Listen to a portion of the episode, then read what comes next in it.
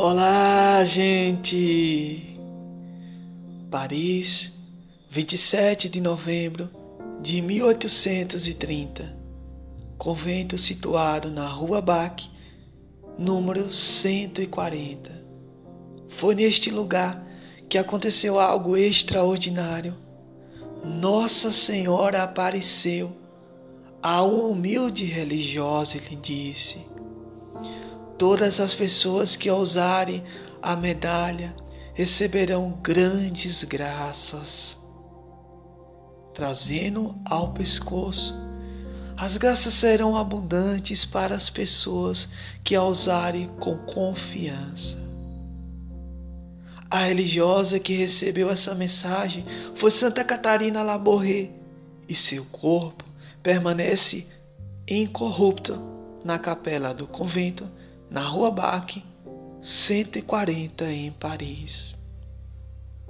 Mas que medalha era essa que continha, meus irmãos, uma promessa tão forte feita pela própria Virgem Maria?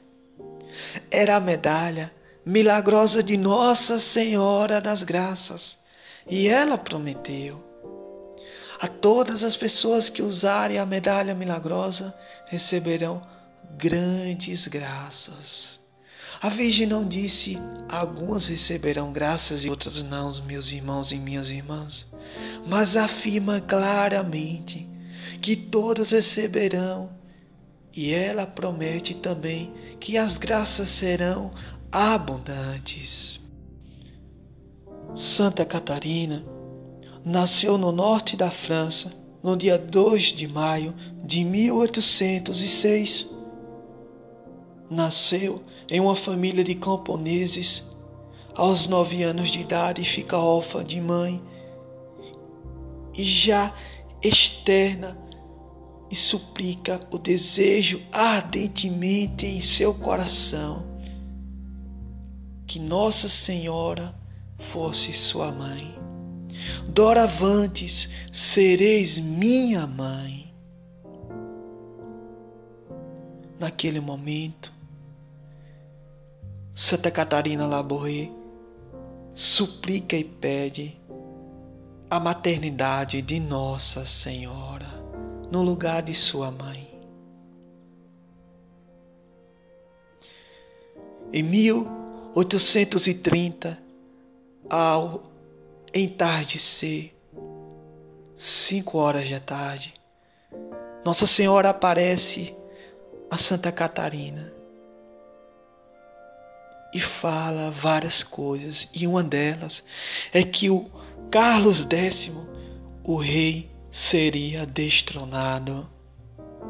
Naquele, naquela época de aurora,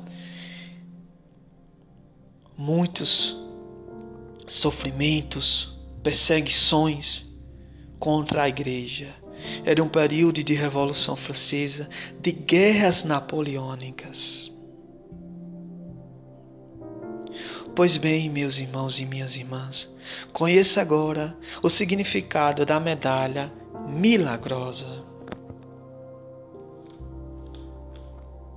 A parte frontal da medalha está a figura da Santíssima Virgem Maria, de pé sobre o globo terrestre, simbolizando que além de ser nossa Mãe do céu, ela também é a rainha da terra e de todo o universo. Com um dos seus pés ela esmaga a cabeça da serpente, e de seus dedos saem raios de luz, representando graças que Nossa Senhora concede aos que pedem a ela. Santa Catarina perguntou: para a Santíssima Virgem Maria o motivo pelo qual de alguns dedos não saía raios. E em resposta, a Mãe de Deus explicou que estes eram as graças, que estas eram as graças que ela queria conceder, mas não eram pedidas. O número 1830 refere-se ao ano das aparições de Nossa Senhora das Graças. O verso da medalha milagrosa, a letra M, refere-se ao início do nome de Maria e a cruz recorda o sacrifício de Jesus por nós e a união de ambos os símbolos que traz a lembrança da cena em que Nossa Senhora permanece aos pés da cruz. As doze estrelas contornam a medalha, representando a coroa de Nossa Senhora como Rainha do céu e da terra, e seu poder sobre toda a criação. Tudo que ela pede ao seu filho, ela obtém. Dois corações aparecem lado a lado na parte inferior da medalha milagrosa. À esquerda está o coração de Jesus, envolto por uma coroa de espinhos e com a chaga aberta que sangra, representando os nossos pecados e nossas más ações. Já à direita está a coroa, o coração de Maria atravessado por uma espada, que representa toda a dor que ela sentiu durante a paixão de seu filho por nós. Ambos os corações aparecem com pequenas chamas em sua parte superior indicando que ele esquema de amor por nós. Na morte de Santa Catarina Laborré, em 1876, a tiragem mundial das medalhas já ultrapassava um milhão de exemplares. Numerosas conversões, curas, proteções extraordinárias lhe conferiram rapidamente e sua fama da medalha milagrosa se espalhava. E você já tem a medalha milagrosa? Já está recebendo as abundantes graças que Nossa Senhora prometeu?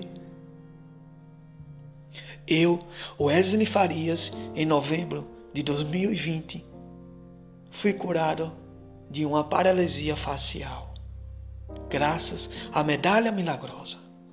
Esse é o meu testemunho que Nossa Senhora cura e nos abençoa a cada dia.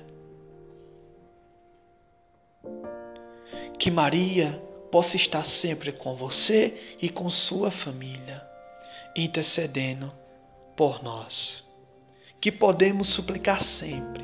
Ó Maria concebida sem pecado, rogai por nós que recorremos a vós. Tchau, tchau e fique com Deus.